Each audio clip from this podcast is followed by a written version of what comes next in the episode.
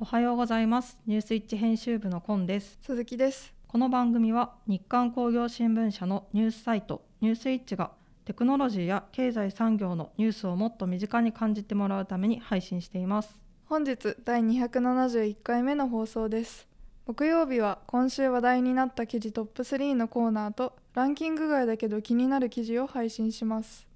ニュースイッチラジオはオレンジヒートで加熱工程の電化と脱炭素社会に貢献するメトロ電気工業の提供でお送りします。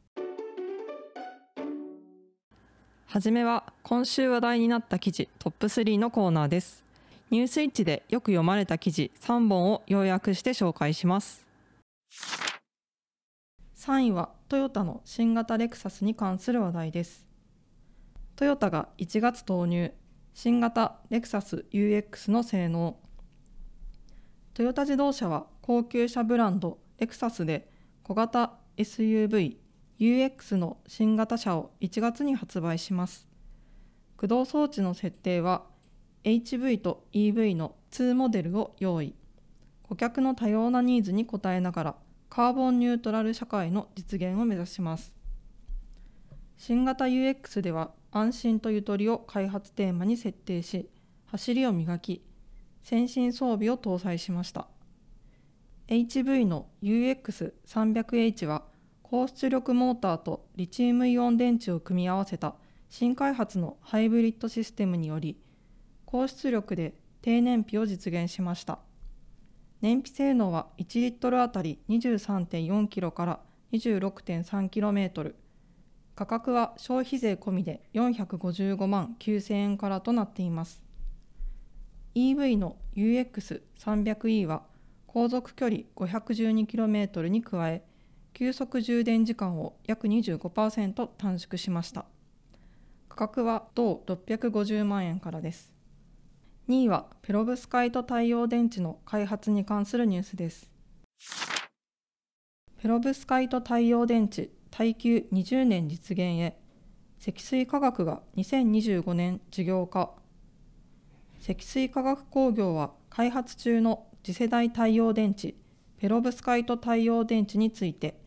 2025年までに20年相当の耐久性を実現する方針を固めました。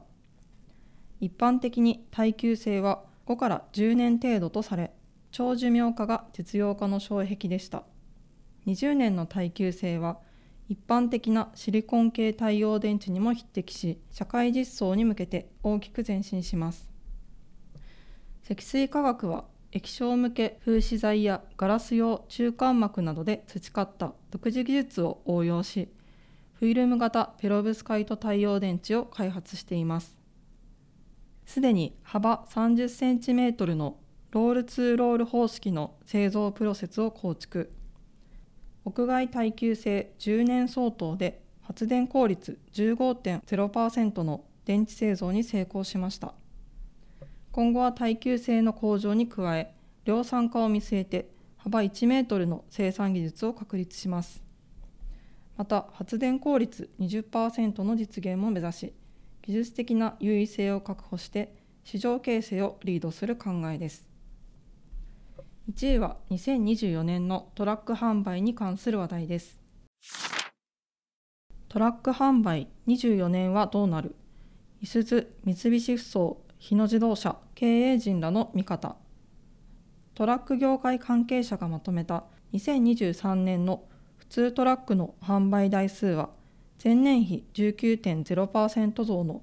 6万6499台となり4年ぶりに前年実績を上回りました。ただしコロナ禍前の19年の約9万3000台に対しては約7割の水準にとどまりました。24年の見通しについていすゞの中村治執行役員営業部門シニアバイスプレジデントは過去の生産制約の受注残がまだあることに加え日野自動車も戻ってくる。こうした事象が正常化してくれば潜在ニーズは悪くないと見ています。三菱ふそうの林春樹副社長も新車の登録台数は右肩上がり代替需要もしっかりとあると状況を説明しました。不正の影響が残る日野自動車の小木曽聡社長は顧客にお待ちいただいており少しでも早くお届けできるよう皆で努力すると話しました。こからはランキング外だけど気になる記事のコーナーです。毎週の放送で3本配信している今週話題になった記事はニュースイッチの記事 PV ランキングをもとに作成しています。それ以外に惜しくもランク外となっているけれど編集部が気になった記事を選びご紹介します。子どもの読書離れ深刻化デジタル時代に求められる新たな形。テレビやインターネットといった情報メディアの発達や普及は子どもの生活環境に影響を与えている。その一つとして指摘されているのが読書離れだ。読書活動は言葉の学習や感性表現力の向上などにつながる可能性が高い。文科省の子どもの読書活動に関する計画では学校の図書室での読書だけでなく1人1台端末を配備するギガスクール構想の端末を利用した電子書籍での貸し出しなど学校図書の DX を強化する。地域の図書館では子どもの要望を取り入れた資料や環境整備多言語分かりやすい日本語で書かれた書籍の貸し出し読み聞かせ会などのイベント実施の増加を進める。企業などへは読書感想文コンクールや募金活動への協力を呼びかけている。全国学校図書館協議会は1ヶ月間に本を1冊も読まない児童生徒の割合を示す不読率を調査。政府は子どもの不読率を小学生は2%以下中学生は8%以下高校生は26%以下にすることを目指しているが近年はいずれも達成していない。特に新型コロナウイルス感染症拡大で学校への登校制限や図書館の臨時休業が増え読書習慣に変化が見られたデジタル化で電子書籍を読むことが子どもにも浸透しつつあり新たな読書の形への対応が求められる。近年は物価高印刷輸送コストの上昇に伴い本自体も値上がりしていますデジタル化のみならずこういった背景も読書離れに影響しているのではないでしょうか。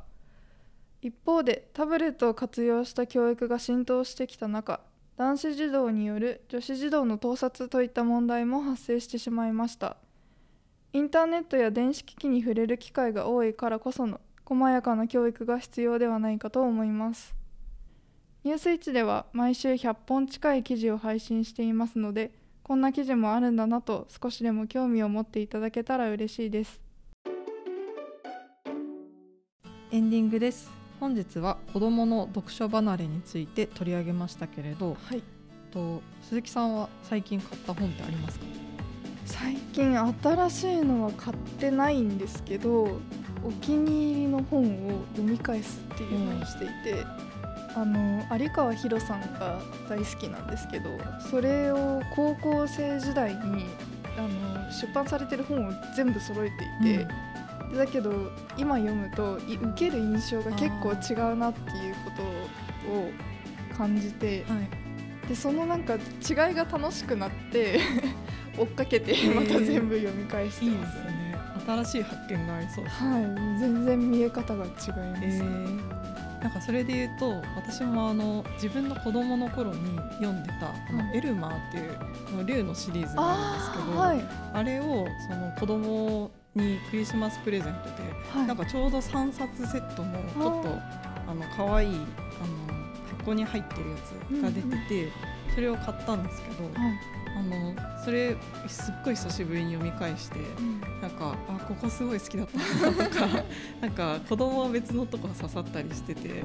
それをなんか一緒に読み返しててまた新しい発見とかあって面白かったです。意外と長いんだなとか 思ったりしてよかったですね。本日もお聞きいただきありがとうございました。次回は1月23日火曜日の朝6時から30秒でわかる知っておきたいキーワード解説のコーナーとファクトリーズグッズの今日もご安全にを配信しますニュースイッチラジオは、 Voicy、YouTube、Spotify 各種ポッドキャストにて配信しております。チャンネル登録やフォローをお願いします。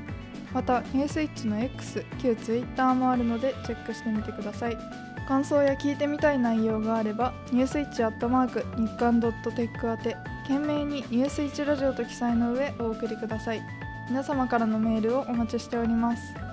ニュース1ラジオはオレンジヒートで加熱工程の電化と脱炭素社会に貢献するメトロ電気工業の提供でお送りしましたそれでは次回もお楽しみに